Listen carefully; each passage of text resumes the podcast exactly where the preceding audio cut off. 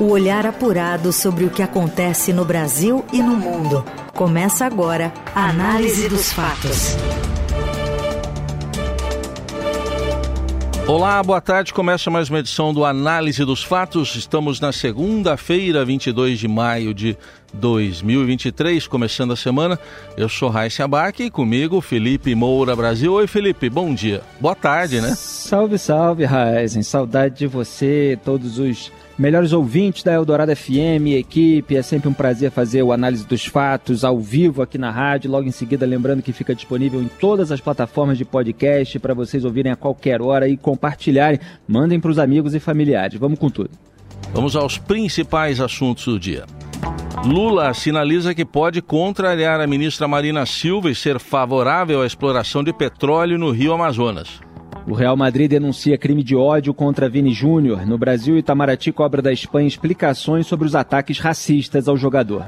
E ainda o julgamento dos dois primeiros jogadores envolvidos no esquema de apostas e a semana tensa para o governo no Congresso. O que acontece no Brasil e no mundo. Análise dos fatos. De volta ao Brasil, após participar do encontro do G7 em Hiroshima, o presidente Luiz Inácio Lula da Silva sinalizou neste domingo que pode contrariar a ministra do Meio Ambiente e Mudança do Clima, Marina Silva, e tomar partido em favor da ala do governo que apoia a autorização da exploração de petróleo na foz do rio Amazonas. O Ibama, porém, se posicionou de forma contrária à proposta da estatal, que vai recorrer do parecer. Lula declarou que, se riscos reais forem identificados, haverá veto à exploração. Em alto mar, se explorar esse petróleo tiver problema para a Amazônia, certamente não será explorado. Mas eu acho difícil, porque é 530 quilômetros de distância. Quando eu posso saber quando eu chegar lá. Pouco antes, em coletiva de imprensa, Lula voltou a dizer, em meio à queda de braço do governo, que a Amazônia não deve ser transformada em um santuário. Eu quero dizer para vocês que o Brasil está de volta para fazer o jogo internacional e para ajudar o mundo a cumprir as metas estabelecidas para combater o efeito estufa no mundo. O Brasil vai assumir o seu compromisso de desmatamento zero na Amazônia até 2030. O Brasil está fazendo uma transição energética muito profunda. Então, o Brasil tem autoridade moral e política para discutir a questão do clima com todos os países do mundo. Nós não queremos transformar a Amazônia num santuário da humanidade. O que nós queremos é entender que na Amazônia moram 28 milhões de pessoas e essas pessoas têm o direito de viver, de trabalhar, de comer, de ter acesso aos bens materiais materiais que todos nós queremos ter, e por isso nós precisamos explorar, não desmatando, explorar a riqueza da biodiversidade da Amazônia para saber se a gente pode, inclusive, extrair possibilidade de desenvolver uma indústria de fármaco, uma indústria de cosméticos para gerar empregos limpos, para que a Amazônia possa sobreviver e para que a humanidade possa sobreviver. O Estadão revelou que o processo de exploração pela Petrobras na foz do Amazonas colocou em lados opostos ministros do governo Lula. De um lado, Marina Silva chegou a comparar o episódio com a polêmica construção da usina de Belo Monte, em Altamira, no Pará. De outro, o ministro de Minas e Energia, Alexandre Silveira, e o presidente da Petrobras, Jean Paul Prats, pressionam pela liberação da exploração. A queda de braço tem sido mediada pelo vice-presidente Geraldo Alckmin, Alckmin, mas agora será assumida por Lula. Pois é, parece que o ambientalismo lulista vai só até a página 2. Olha só como já há uma modulação do discurso do Lula em relação ao discurso de campanha. Imagina se ele tivesse passado a campanha toda fazendo, não, não queremos fazer da Amazônia um santuário, etc. Não, ele estava lá posando de defensor da Amazônia contra a exploração bolsonarista, contra todos esses episódios protagonizados pelo ex-ministro do Meio Ambiente, Ricardo Salles, que até ironizou o Randolph Rodrigues, líder do governo no Congresso, que estava justamente contrariando o parecer do Ibama. Foi lá e colocou na rede social, que repercutiu muito mal para ele, bem-vindo ao time, porque Ricardo Salles também teve seus atritos é, com o Instituto. É, aliás, é, era bom aqui trazer o nome inteiro, né? Porque muitas vezes a gente fala é, IBAMA e as pessoas não sabem direito o que é. O Instituto Brasileiro do Meio Ambiente e dos Recursos Naturais Renováveis. Então houve um parecer interno, tem uma área técnica do IBAMA, recomendando que esse órgão negue a licença ambiental para a Petrobras explorar o petróleo na foz do Amazonas. E aí você tem uma decisão final do presidente do IBAMA, o Rodrigo Agostinho que deu a declaração. Não restam dúvidas de que foram oferecidas todas as oportunidades à Petrobras para sanar pontos críticos de seu projeto, mas que este ainda apresenta inconsistências preocupantes para a operação segura em nova fronteira exploratória de alta vulnerabilidade socioambiental. A declaração do presidente do IBAMA. E quem apoia o parecer técnico do instituto responsável? A ministra do Meio Ambiente, Marina Silva que foi usada pela propaganda petista, lulista, como esse ícone do ambientalismo, como uma pessoa realmente engajada que ela é na causa ambiental. E aí o Lula, na hora de tomar uma decisão que envolve muitos interesses econômicos do PT, ele não está colocando a autonomia da Marina Silva na, no comando do ministério em primeiro lugar, não. Ele diz lá no exterior que, olha, ah, se tiver problema e tal, não vamos fazer, mas eu acho que não. Tá ali distante da Foz, né? acho que não vai ter problema nenhum. Ele poderia falar, nós vamos fazer o que a Marina Silva decidir, porque é ela que é especialista no assunto, mas esse não seria o Lula, o centralizador, aquele que não dá autonomia para quem realmente entende. Quando a gente fala aqui Petrobras, é bom que se diga. Porque a Petrobras vai passando por transformações, como qualquer veículo de comunicação, por exemplo, numa gestão de determinado diretor pode ser uma coisa, numa gestão de outro pode ser outra coisa diferente. Então a Petrobras hoje é Jean Paul Prat, né? Porque quando está aparecendo aí no noticiário, está aparecendo aquilo que é o interesse é, do atual presidente, que foi colocado lá pelo Lula que é um, um, membro desse lulismo, desse petismo, inclusive com uma certa discussão é, que deveria ter acontecido de uma maneira mais profunda sobre é, você ter atropelado a lei das estatais para a nomeação dele. Né, isso aí que ainda está pendurado no Supremo Tribunal Federal, ainda está é, no telhado do, do, Senado, depois de uma aprovação de afrouxamento na Câmara dos Deputados. Então, Jean Paul Prat está alinhado ao governo. É, Randolfo Rodrigues está alinhado ao governo. Todos querem empurrar é, essa obra. E aí você tem o trauma da usina de Belo Monte. Quem disse que ia ser o fiscal da construção da hidrelétrica de Belo Monte? Lula tem um vídeo dele falando isso. Eu exibia isso quando eu fazia vídeos é, no YouTube a respeito desse caso. O que, que virou depois? O Belo Monte de propina. Então é preciso ter cuidado com os interesses que estão por trás da, de, de, dessa obra é, que seria feita é, para a exploração de petróleo naquela região bastante sensível. Vamos ver é, se, diante de toda essa polêmica, de toda essa repercussão, é, se o Lula vai ficar do lado da Marina e como a Marina vai se posicionar, eventualmente, caso o Lula não fique do lado dela. Porque é muito importante, às vezes, você ter é, uma pessoa que realmente é ligada numa causa, dentro de um governo, para quando o governo escolhe as questões de governabilidade, interesse econômico ou coisas assim inconfessáveis, que ela fale assim: olha, então a partir daqui eu tô fora. Seria muito interessante esse episódio, vamos acompanhar em todos os detalhes.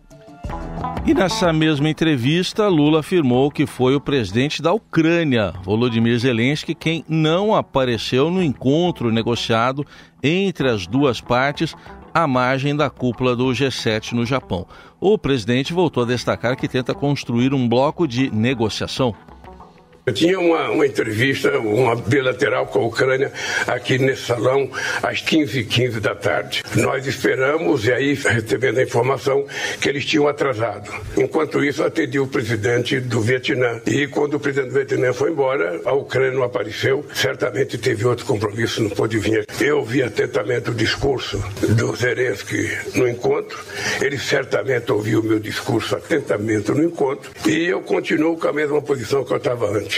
Eu estou tentando com outros países, com a Índia, com a China, com a Indonésia e outros países, construir um bloco para tentar construir uma política de paz no mundo.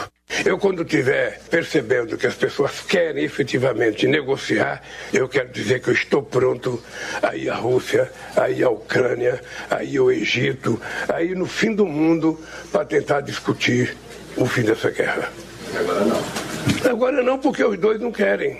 Eu estou dizendo para você que o César Amorim foi na Rússia, depois foi na Ucrânia, e o César Amorim falou, por enquanto, eles não querem conversar sobre paz. Se um tem uma proposta que é a rendição do outro, se o outro tem a proposta que é a redenção do outro, ou seja, e ninguém vai querer se render.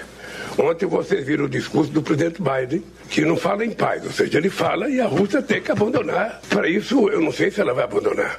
Eu acho que é preciso, então, ter gente que possa construir uma saída para que se encontre a paz. Lula disse ter ficado chateado com o desencontro e não decepcionado, como disse Zelensky sobre ele, mas que a reunião pode acontecer em outro momento.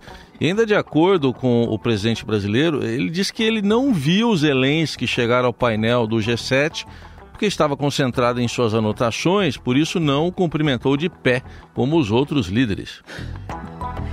Olha que vexame. Na semana passada aqui no programa, eu falei: lá vai o Lula para mais um tour internacional, a gente já vai preparando a vergonha. Porque ele está muito mais alinhado a Vladimir Putin e a propaganda russa, russa em relação à invasão das tropas russas ordenada pelo próprio Putin do que a defesa da soberania territorial, a sobrevivência é, dos ucranianos. A maneira como ele traça falsas equivalências, fingindo que não está fazendo isso, é escancarada por esse monte de malabarismos e contorcionismos retóricos que ele utiliza. O vídeo que viralizou nas redes sociais mostra ali todos os líderes internacionais levantando, cumprimentando Zelensky, enquanto Lula usa um velho artifício que ele já usou em outras ocasiões, de fingir que ele está lendo alguma coisa, dessa vez sem o óculos. O Lula tem presbiopia, né, que é a dificuldade de distinguir objetos próximos, chamada popularmente de vista cansada, e geralmente ele lê aquilo que está perto com óculos, ele nem sequer estava de óculos. Ele não levantou para cumprimentar o Zelensky, ele não fez questão de encontrar o Zelensky, apesar de todas essas desculpas esfarrapadas que ele e os seus porta-vozes ficam dando.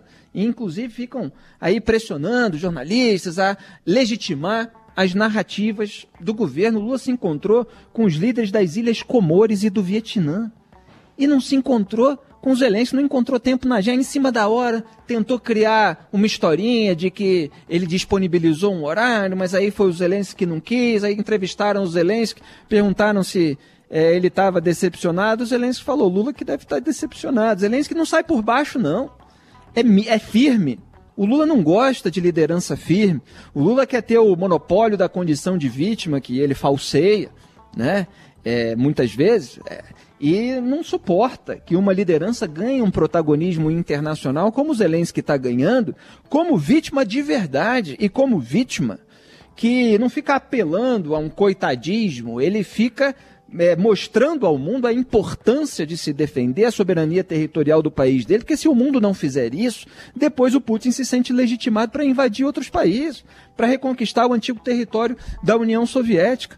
E aí você tem uma diferença brutal entre os países democráticos, a maneira como eles estão agindo e reagindo, e como o Lula está reagindo. É só você pegar aí o Twitter, por exemplo, é, do gabinete do primeiro-ministro do Japão. Olha só o que está lá postado. Convidei o presidente Zelensky da Ucrânia para vir ao Japão. Mostramos a firme solidariedade entre o G7 e a Ucrânia e demonstramos poderosamente ao mundo nossa mensagem de que o G7 renovará nossa determinação de defender totalmente a ordem internacional livre e aberta com base no Estado de Direito. Aí você pega o tweet do Twitter do Lula, tá lá ele dizendo: "Sinto que nem o Putin nem o Zelensky estão falando em paz agora". E aí continua essas abobrinhas todas.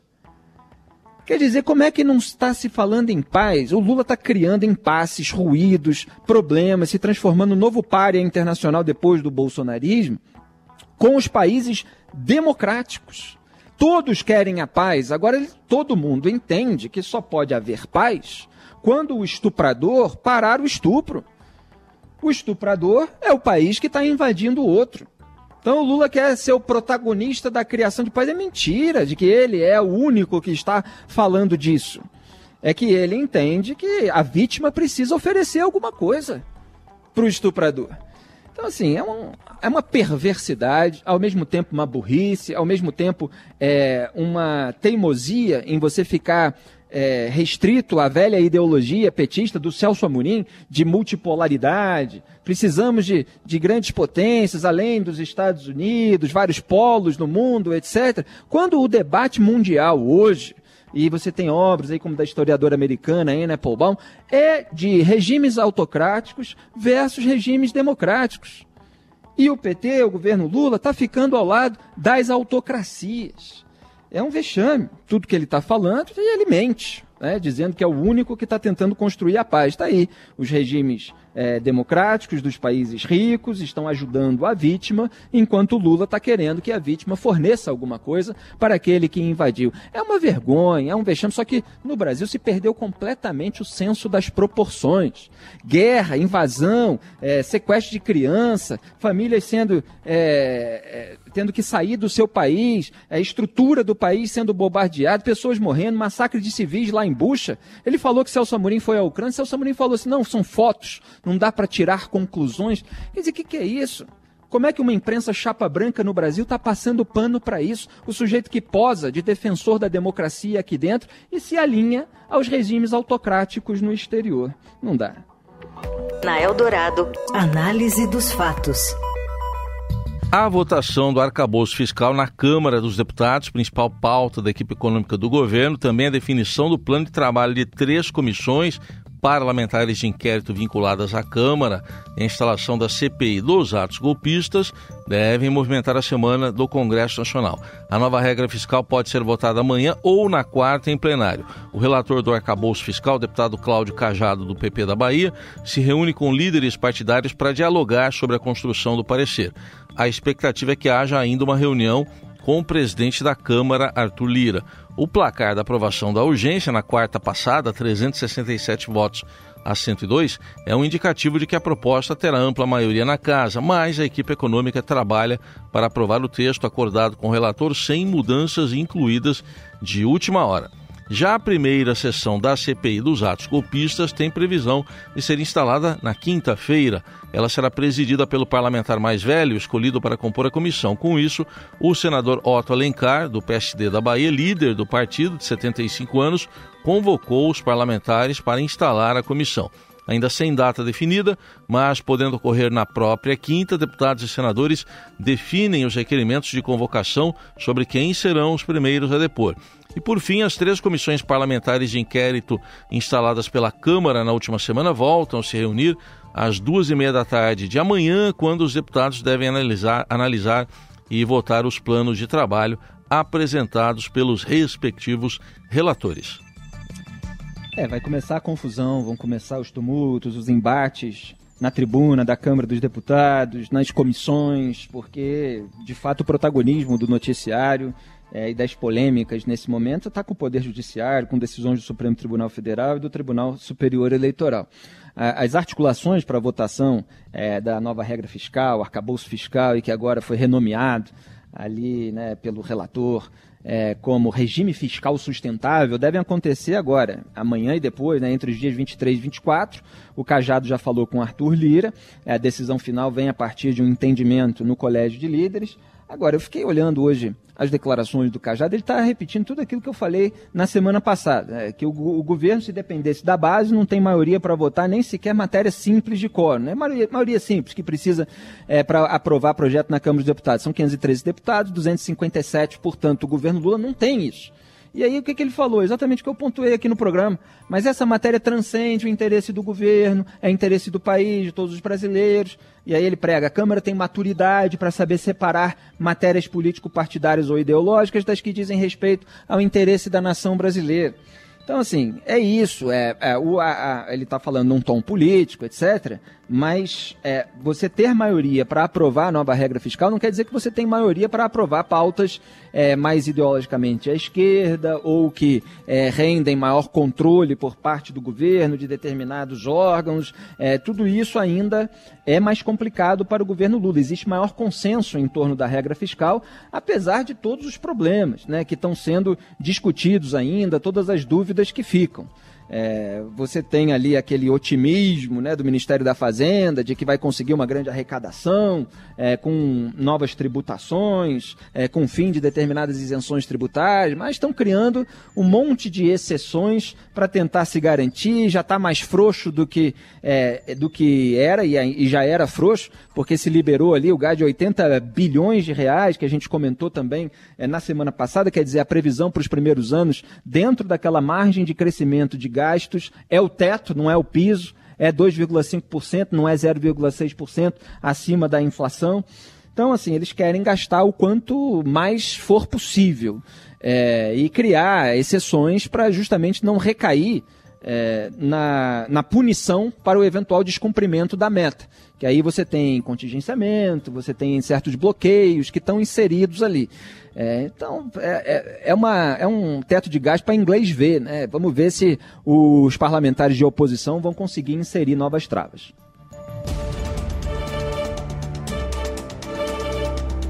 A análise dos fatos volta já já falando da formação de um cinturão de direita visando as próximas eleições em São Paulo. Você ouve Análise dos Fatos. Seguimos com a análise dos fatos aqui pela Eldorado. Em São Paulo, partidos de direita tentam formar um chamado cinturão de direita ou corredor de direita, assim chamado. Temos mais informações com a repórter do Estadão e colunista da Rádio Eldorado, Adriana Ferraz. No comando de apenas uma cidade paulista com mais de 200 mil eleitores, a cidade de Suzano, na Grande São Paulo, o PL, partido do ex-presidente Jair Bolsonaro, planeja concentrar esforços e recursos financeiros para, nas eleições de 2024, formar uma espécie de corredor de direita no estado a partir dos municípios mais populosos. O partido deve priorizar cidades dentro desse grupo que tem horário político próprio e que no ano passado já demonstraram ser antipetistas nas urnas. Olha, das 29 cidades paulistas com mais de 200 mil eleitores, 21 delas deram a vitória a Bolsonaro em sua tentativa de reeleição no ano passado.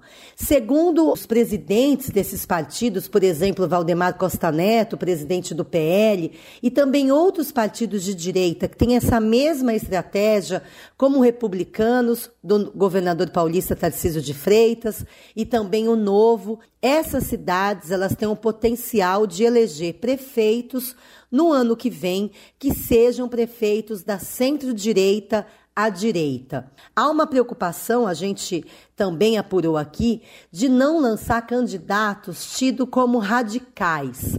É uma centro-direita, porém não uma centro-direita a lá bolsonarismo radical. Então, o modelo que está se tentando buscar por enquanto é um modelo do bolsonarista light, o bolsonarista moderado, e o exemplo, então, seria o governador Tarcísio de Freitas. É absolutamente legítimo que o PL faça esse tipo de mapeamento. De fato, existe um antipetismo, no sentido, evidentemente, de rejeição a determinadas pautas, a corrupção petista. Isso existe no estado de São Paulo, existe no interior, e você elaborar toda a estratégia política para conquistar esse eleitorado é absolutamente o trabalho é, de um partido grande como o PL, que formou a maior bancada na Câmara dos Deputados na última eleição. É, e que está tentando já modular o tom do bolsonarismo. Né? As declarações do Valdemar da Costa Neto, que é o dono do partido, mostram é, que ele está tentando moderar e ver se consegue é, alavancar uma, uma centro-direita, pessoas com mais esse perfil. Agora, em relação ao eleitorado, tem que ficar atento é, em relação a político que aponta o dedo contra aquilo que você detesta. Então, você, nesse caso aí, estão falando aí de é, pautas é, contra a linguagem neutra, contra é, essas coisas que os políticos é, desse campo costumam falar. É, agora, é preciso ver se o político que está falando essas coisas para agradar o eleitorado, se ele é honesto, se ele tem capacidade administrativa, né? É, se não, você simplesmente escolhe ali uma cartilha que vai é, ao encontro daquilo que é esperado pelo, pelo eleitorado, mas depois você se revela uma grande farsa. Né? Então é preciso é, o mapeamento por parte dos políticos, mas a atenção redobrada por parte dos eleitores para não serem manipulados. Análise dos fatos. O Itamaraty vai convocar a embaixadora da Espanha no Brasil após mais um caso, de novo, de racismo contra o jogador Vinícius Júnior. Fala, Robson Morelli. Olá, amigos. Quero falar desse caso que move o Brasil, move a Espanha e move o futebol mundial como um todo. Essas ofensas racistas contra o brasileiro Vinícius Júnior, que joga no Real Madrid num jogo contra o Valência, num campeonato que já estava resolvido. O campeão Barcelona festejou muito isso no sábado. O Brasil, através das instituições governamentais, do Itamaraty, já está entrando nessa discussão discussão. O presidente Lula comentou sobre o caso. Eu queria começar a entrevista fazendo um gesto de solidariedade ao jogador brasileiro. Não é possível que quase no meio do século XXI a gente tenha o preconceito racial ganhando força em vários estados de futebol aqui na Europa. Não é justo que o menino pobre que venceu na vida, que está se transformando possivelmente num dos melhores jogadores do mundo, certamente do Real Madrid ele é o melhor, é ofendido em cada estádio que ele comparece. Eu penso que é importante que a FIFA, que a Liga Espanhola, que a Liga de outros países tome sérias providências, porque nós não podemos permitir que o fascismo tome conta e o racismo dentro do estádio de futebol. Personalidades de Brasília estão se movendo para falar com representantes da Federação Espanhola, do governo espanhol sobre esse episódio lamentável de racismo contra um jogador brasileiro. Não é verdade, como dizem alguns espanhóis, como o presidente da La Liga, que organiza o campeonato espanhol, não é verdade que sejam casos isolados contra Vinícius Júnior. Vinícius Júnior já sofre esse tipo de comportamento há duas temporadas, são mais de oito vezes que a própria La Liga entrou com processos para tentar impedir que isso acontecesse novamente e não consegue. São medidas paliativas que não melhoram o comportamento do torcedor espanhol e são medidas que não resolvem o problema. O Vinícius Júnior disse pela primeira vez que pode deixar o país, não vai desistir de lutar contra o racismo e ele está certo nisso, ele tem o Brasil como apoio nisso e outras personalidades, mas que essa luta pode ser fora da Espanha. Parece que o espanhol, de modo geral, branco, que acompanha futebol, ele condena o Vinícius Júnior e ele faz uma campanha contra esse jogador. Jogador sorridente, jogador de seleção brasileira, jogador que começou no Flamengo garoto e foi o próprio Real Madrid a buscá-lo dentro das categorias de base quase do Flamengo. Então, existe um problema, como disse o técnico do Real Madrid, Carlo Ancelotti, no campeonato espanhol que diz respeito a racismo, que diz respeito respeito à perseguição a Vinícius Júnior, que diz respeito ao futebol e às pessoas daquele país. E muita gente não está vendo dessa forma lá na Espanha. É isso, gente. Falei. Um abraço a todos. Valeu. E ainda nesta segunda, dois jogadores envolvidos no esquema de apostas serão julgados, sendo os primeiros a enfrentarem consequências jurídicas desde que o caso veio à tona. Jarro Pedroso, do Inter de Santa Maria, e Nicolas Farias, sem clube no momento, estarão frente a frente com o Tribunal de Justiça Desportiva do Rio Grande do Sul. Ambos fizeram, primeiramente, um acordo com o Ministério Público de Goiás, que iniciou as investigações para que não fossem réus na Operação Penalidade Máxima. O julgamento em questão é porque o envolvimento deles foi no Estadual Gaúcho.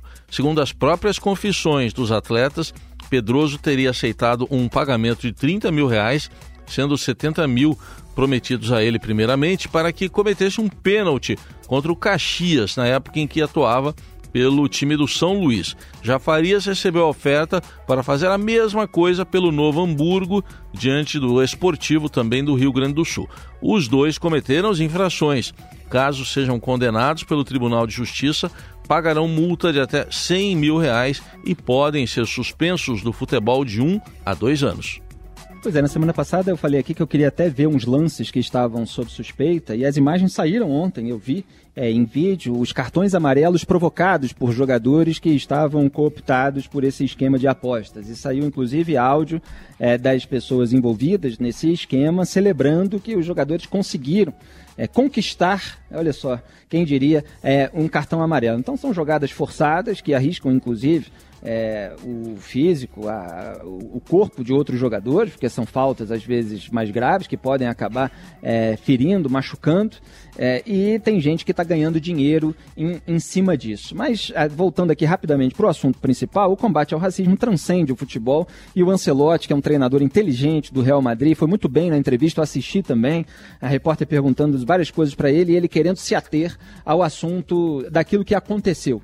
É, de grave, com o estádio xingando é, o Vini Júnior de, de macaco em espanhol, é, que é considerado uma ofensa racista. Então é preciso haver, sim, responsabilização e punição. E o presidente da Liga, é, ele foi patrulhar na rede social o Vini Júnior, que é a vítima da história. É mais ou menos como o Lula faz com o Zelensky. Quer dizer, um comportamento completamente inapropriado do presidente dessa liga. E ele fala que ele não tem uma limitação para é, é, é, tomar providências, etc. E o Real Madrid foi e entrou lá com queixa-crime é, no Ministério Público Espanhol para ver se faz alguma coisa. Quer dizer, você é, tem imagens nos estádios de futebol, então você precisa localizar, identificar quem é que está fazendo injúria racista, responsabilizar e punir. É, se tem uma torcida inteira fazendo isso no estádio, o estádio tem que ser suspenso, o clube pode ser punido. Quer dizer, você precisa pensar nos mecanismos de responsabilização e punição para você gerar um efeito dissuasivo e para que isso não volte a acontecer. É, isso está mexendo com o Vini Júnior, ele teve uma confusão com outro jogador, acabou expulso ali, o que turbinou ainda todo esse caldo, mas é muito feio para o campeonato é, da Espanha e para a própria Espanha como país. Então toda a pressão é, para que isso acabe é fundamental.